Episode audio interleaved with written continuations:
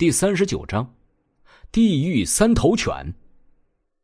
呃，呃，这地狱三头犬有点懵，这是他自诞生以来第一次被人鄙视，竟是因为这种事儿。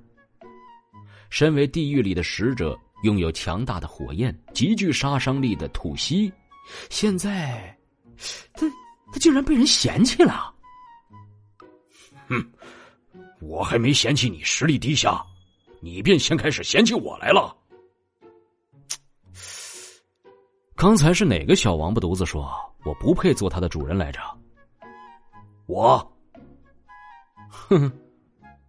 楚风淡淡一笑，嗯，打扰了。既然你我互相嫌弃，那就再见。地狱三头犬说完，便是往地面钻去，这是要走的意思呀。不送。楚风无所谓的回答。地狱三头犬也是干脆，说走就走，转眼就不见了踪影。张子清和陆明是一阵无语。哎呀，召唤仪式，总会有意外的嘛，是不是？楚风感受到了两个人的无语，笑着打了个哈哈。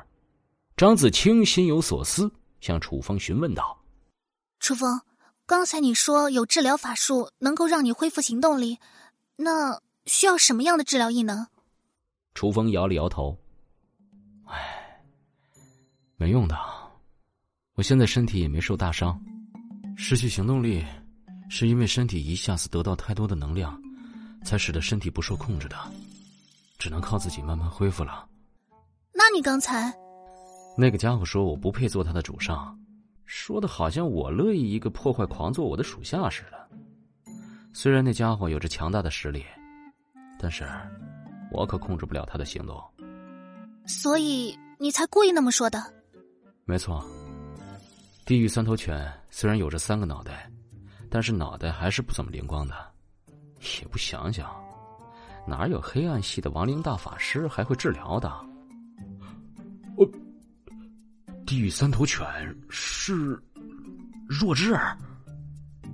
陆明惊愕道。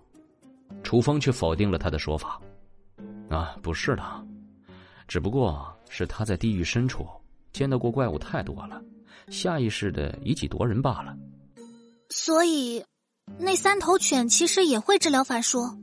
张子清瞪大了眼睛问道。楚风停顿了半晌，方才无语的说：“不。”他不会。那你说，只是因为地狱里强大的怪物太多了罢了。你们的觉醒的知识里应该有介绍关于地狱相关的信息吧？嗯，末日使者路西斯、炎魔之王达罗斯、暗影魔王奈文摩尔、岩浆守望者天穹、虚空之主谜团、死神飞龙维萨吉等等诸多骇人听闻的故事。目前我只了解他们几个。有关地狱方面的篇幅太长，并没有时间看完这些。张子清很诚实的回答：“嗯，你说的名字我一个都没听过。”陆明挠了挠头说：“毕竟他才刚刚觉醒不久，那些知识你倒是应该好好看一看。毕竟亡灵系异能最后可以进阶为黑暗大法师，将来召唤出那些地狱怪物也是很有可能的。”哎，等等，陆明，不是，陆明，你觉醒了亡灵系异能？楚风惊愕的说：“哦，对啊，我我刚觉醒的。”哼，陆明脸上带着骄傲的表情，毕竟能够成为觉醒者，就说明他是万中无一的天选者。肖丽他怎么死的？楚风心中生出一股伤感，兔死狐悲。虽然与萧丽不熟，但是眼下突然得知他死了，身为觉醒者的他都死了，那普通人又该如何自处呢？自己的妹妹现在到底怎么样了？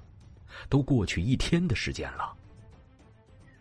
萧丽她死在了三阶异兽鬼压的手下。